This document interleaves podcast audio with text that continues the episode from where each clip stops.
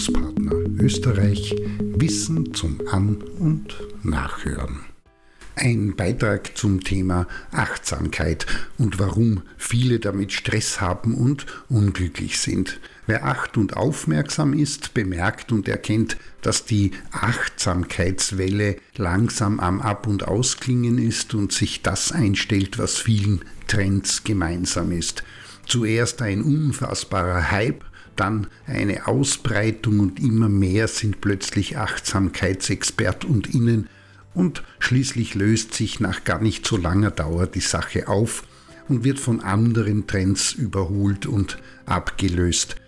Die, wie das bei Popularisierungen üblich verkürzte und vielfach verstümmelte Botschaft, die mit diesen Trends einhergegangen ist und geht, lässt sich leicht auf den Punkt bringen. Heißt, schau auf dich selbst, lebe achtsam und du bist glücklicher und nur wer innerlich entspannt ist, ist auch äußerlich zufrieden. Die wenigsten wissen, dass der Achtsamkeitsgedanke nicht neu ist und da muss man auch nicht in fernöstliche Denktraditionen einsteigen, denn Überlegungen dazu wurden schon in der griechischen Philosophie angestellt, beispielsweise von Seneca, Marc Aurel oder Epiktet, und die haben intensiv darüber nachgedacht, wie der Mensch Seelenruhe findet, sich nicht an Unnützes bindet, nicht urteilt und möglichst ausgeglichen mit einem Gefühl des Verbundenseins mit dem unter Anführungszeichen Großen und Ganzen, was immer das ist, lebt.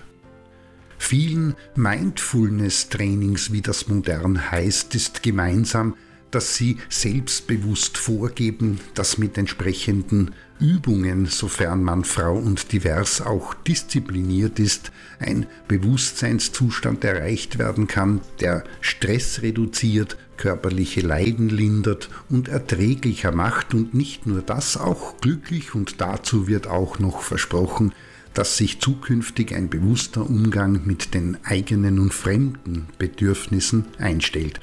Wunderbar könnte Frau Mann und Divers denken. Fakt ist, Übungen wie in vielen Bereichen, wenn es um Lernen, Veränderung und Entwicklung geht, ist alles und gleichzeitig auch nichts.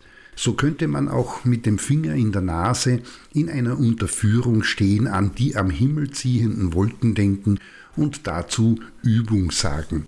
Genauso ist das mit Gemüse schneiden, das Fahrrad reparieren, laufen, eine freundliche Begrüßung oder ein Gespräch zwischendurch oder was auch immer. Das, worauf es ankommt, ist nicht die Übung, sondern die Haltung, die Frau, Mann und alles dazwischen bei dem hat, was sie gerade tut. Was gesichert angenommen werden kann, ist, wenn es um Meditation und Yoga geht, und das sind die von John Kabat-Zinn propagierten Instrumente des Mindfulness, dass sich diese, wenn konsequent praktiziert, positiv auf den Blutdruck auswirken und sie können auch den Cortisolwert senken und damit Herz-Kreislauf-Erkrankungen vorbeugen. Aber das bewirken viele andere alltägliche Tätigkeiten und Aktivitäten auch.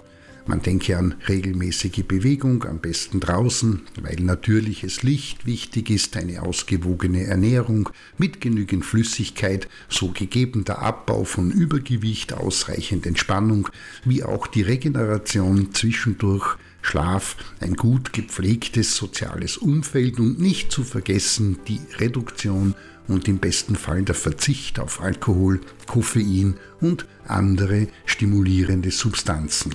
Aber, und das wird regelmäßig übersehen und ist der weniger schöne Teil, Frau, Mann und Divers kann es auch angeregt durch den Trend übertreiben.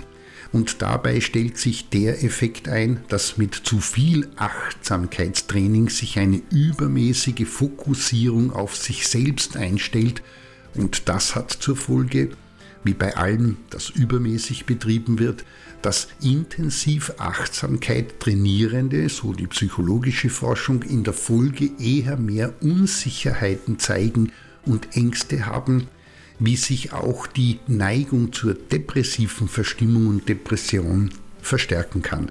Dasselbe gilt für das so heftig propagierte mehr Empathie und Dankbarkeit, das, wenn übermäßig gepflegt, eher zu unpassenden und unangemessenen Reaktionen führt und auch den kompletten Verlust echter und spontaner Gefühle zur Folge haben kann. Heißt, zu viel schadet und wer übertreibt, verliert sich leicht im wahrsten Sinne des Wortes im Selbst.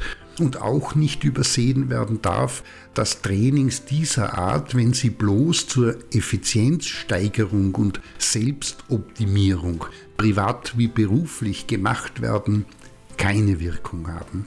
In diesem Sinne und auch im Sinne des Erfinders der Mindfulness-Trainings, das, worum es geht, ist das Bewusstsein und das Ziel, mit dem in Übereinstimmung zu sein, was man ist und in dem, das man tut, Sinn erkennt. Der zum Beginn angesprochene Stress und das damit verbundene Unglücklichsein ist das Resultat der Erkenntnis, dass vieles von dem, was man in solchen Seminaren zu hören bekommt, mehr Kalendersprüchen ähnelt als echte Hilfen sind.